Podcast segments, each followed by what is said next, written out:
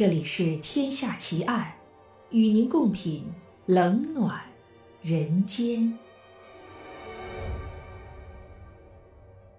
各位听友，大家好，我是暗夜无言。您现在收听到的是《天下奇案》，今天为您带来的案件是电梯情杀奇案。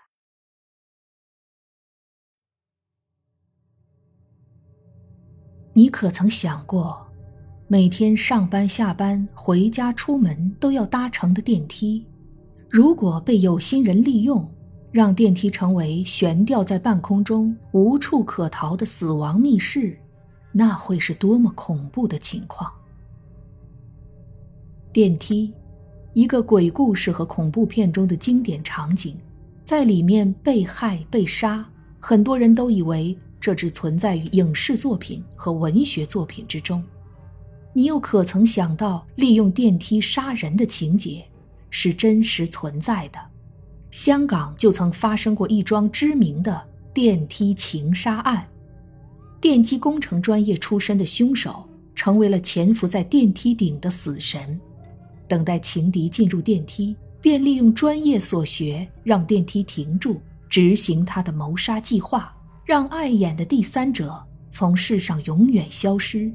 成为电梯里的一具死尸。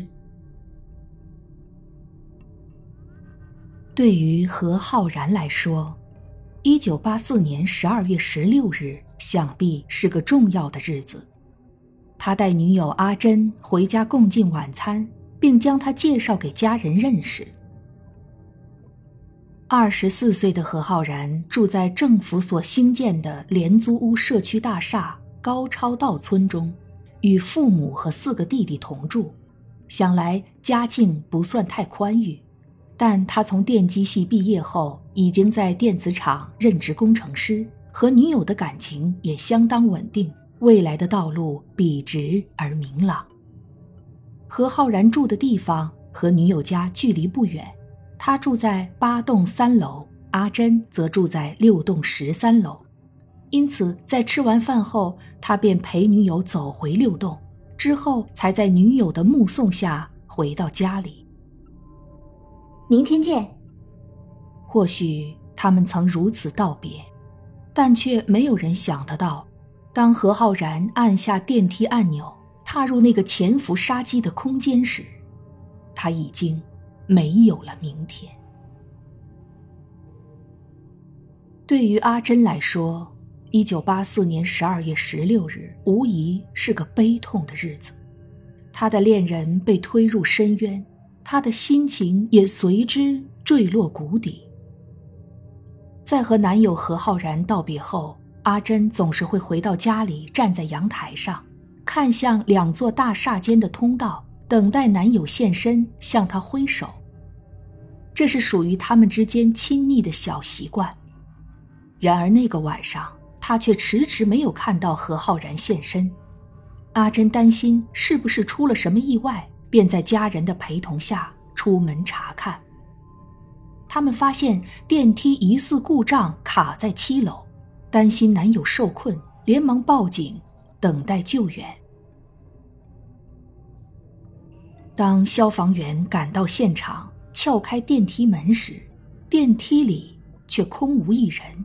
但空气中弥漫着煤油味儿，以及在电梯顶部发现了血迹，这让消防员们眉头一皱，认为事情并不寻常，因而会同警方深入电梯井内进行搜查。消防员和警察发现一名男子身受轻伤，藏身在三楼电梯井的支架上，连忙将他救出。那个人并不是阿珍的男朋友何浩然，但也是他的熟人刘文章。他们三人曾经就读于同一所大学，刘文章和何浩然是同一个系的，他们三人还是同一间教会的教友，彼此互相认识，有时有些往来。此时的阿珍多半没有心思去细想，刘文章为何会出现在这里。她一心担忧的是男友的下落，他为什么会从电梯里消失？现在人又去了哪里呢？没多久，令她绝望的消息传来：一名身受重伤、昏迷不醒的男子在电梯井底部被发现，手脚折断，眼鼻出血，身上多处刀伤，后脑、背部曾遭到重击，一捆尼龙绳缠绕在颈部。送医后宣告不治身亡，而这名男子，正是从电梯中消失的何浩然。对于刘文章来说，一九八四年十二月十六日又是一个什么样的日子呢？在他的心中，更多的是悲愤，是仇恨，是孤独。又或者是他所潜伏的电梯内部空间充斥着的不为人知却与他融为一体的黑暗。早在何浩然认识阿珍之前，刘文章便曾经向阿珍示爱，却被阿珍拒绝了。何浩然介入后，竟与阿珍顺利的发展成了恋人关系。明明是我先出现的。或许是这样的妒火点燃了刘文章心中的杀意。他在电梯顶部埋伏了多久，他的杀意就有多坚决。何浩然一踏进电梯，刘文章便抓准时机，利用工具让电梯停止运作。等到电梯成了无法逃脱的空中密室，何浩然成了瓮中之鳖后，潜伏在电梯顶部的他。向电梯内注入大量的二氧化碳，企图弄晕何浩然，但何浩然并没有这么快倒下。刘文章见何浩然仍然有意识，便再泼洒煤油并点火，在何浩然被烟火夹击的时候，趁势跳下，拿着刀和何浩然展开搏斗，并用尼龙绳勒住对方，将其吊上电梯顶部，再将他从电梯内部紧急通道丢了下去。让何浩然直直的坠落到了电梯井的底部。在刘文章被带到警局后，他却并没有承认自己的罪行。他辩称，当晚他想去阿珍家里找她玩，但在电梯里却发生了故障，电梯在六楼和七楼之间卡住了。他说按警铃，警铃也失效了。于是他打开电梯的气窗，爬上电梯顶，想沿着升降机钢缆爬到上一层的出口，把门弄开，然后逃走。但没想到自己手一滑，掉到了三楼的钢架上，所以才受了伤。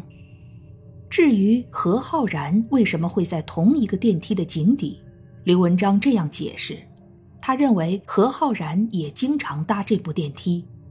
可能刚好他搭这个电梯的时候，和他一样爬上了电梯顶想出去，结果不慎跌落一楼死亡。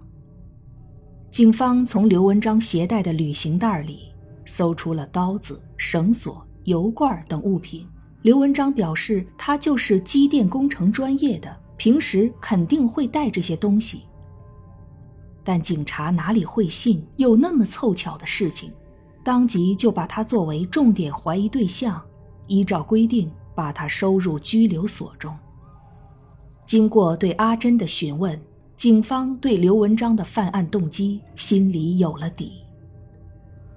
阿珍原本先认识的是刘文章，对他也挺有好感，但又不到喜欢的地步，就是刚开始暧昧和追求的阶段吧。刘文章则非常爱阿珍。多次表示想毕业后就和他结婚。阿珍当时心里还没定下主意，就推脱说以后再打算，现在以学业为重。没想到刘文章却以为他已经默许。这一段感情经不起时间的考验，阿珍渐渐发现刘文章这个人城府很深，又小气，脾气不好，控制狂。就开始慢慢疏远刘文章。就是这个时候，何浩然走进了他们两人之间，他也开始追求阿珍。他是刘文章和阿珍都认识的朋友，三个人一直关系不错。相比之下，阿珍觉得何浩然在各方面都比刘文章好，于是就接受了何浩然的追求，两人很快成为情侣。刘文章知道后非常生气，说阿珍玩弄他的感情，脚踏两条船。但是阿珍说，当初他们也没有正式拍拖，而且两人只要没有结婚，双方都有选择的权利。最后两人吵了一架，就再没来往。但过了一段时间，刘文章又主动向何浩然和阿珍示好，重新和他们交往。两个人以为刘文章已经不生气了，放下了这段感情，也很高兴没有失去这个朋友。其实阿珍真的没看错刘文章，他就是个内心阴险的小人。其实这时候他心里已经有了可怕的计划，刻意和这对小情侣继续做朋友。就是想知道他们两人之间的事儿和习惯，连何浩然每天什么时候送阿珍回家，什么时候搭电梯，都打听得清清楚楚。警察再次检查证物，发现了一张纸片。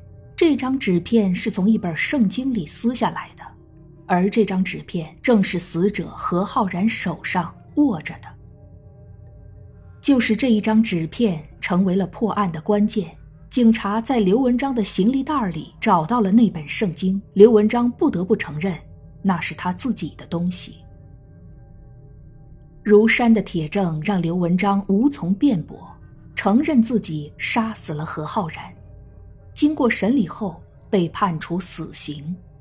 不过，香港当时的宗主国英国已经废除了死刑。香港虽然仍保有死刑，但自从1966年后就已经停止执行。死囚会由英国女王特赦，改判为终身监禁。值得一提的是，据说在案发两个月前，刘文章便曾经扮作歹徒袭击何浩然。虽然当时刘文章并没有被逮到，但却也让阿珍担心起社会的治安，这才有了目送何浩然的习惯。也正因为这个习惯，他才能够早早的发现异状，让刘文章无法脱身。如果何浩然没有送阿珍回家，悲剧是不是就不会发生？如果阿珍没有目送何浩然的习惯，是否就无法为男友伸冤呢？仿佛注定好的因果，让电梯成了何浩然的棺材，也成了刘文章的牢狱。在感情的世界中，他人往往难以真正理解当事人的心绪波动。面对所有无解的问题，只能说：世上有多少如果，或许就有多少遗憾吧。